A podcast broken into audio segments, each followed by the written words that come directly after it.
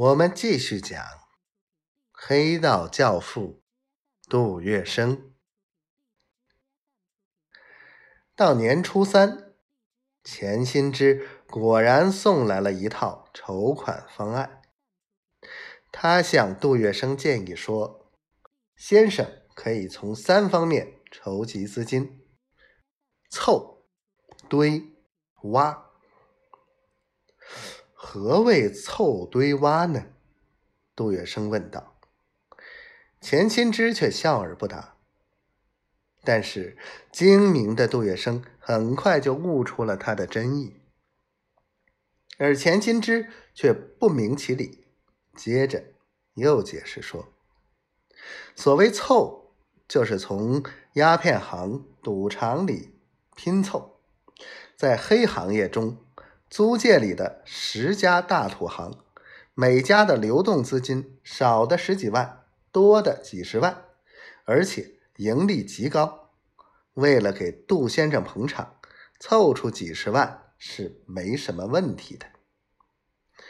杜月笙自己所控制的上海最有名的五大赌场——富生、荣生、益生、利生及元利。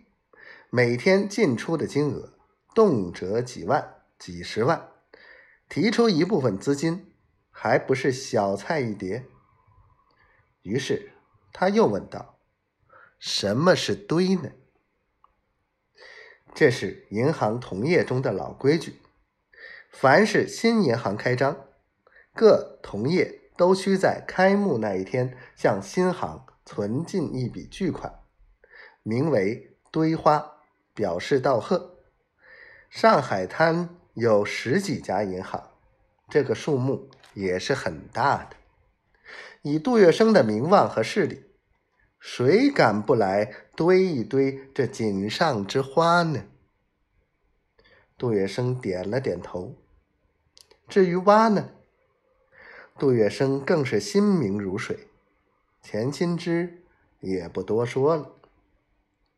不久。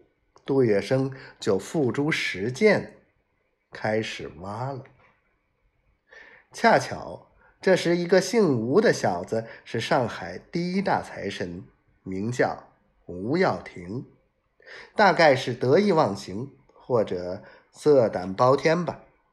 父亲刚去世，他便与父亲的七姨太干上了。有一日。他和七姨太赤裸裸的在床上大战三百回合，被家里的其他姨太当场抓住了。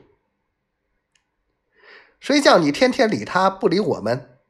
众人指着姓吴的小子说：“你想独吞那一千多万的遗产吗？”众人指着七姨太说：“一下子家里闹得开锅一样。”几个遗产的共同继承人趁着这个机会，准备侵吞那一千万，便告他个忤逆，要剥夺他的继承权。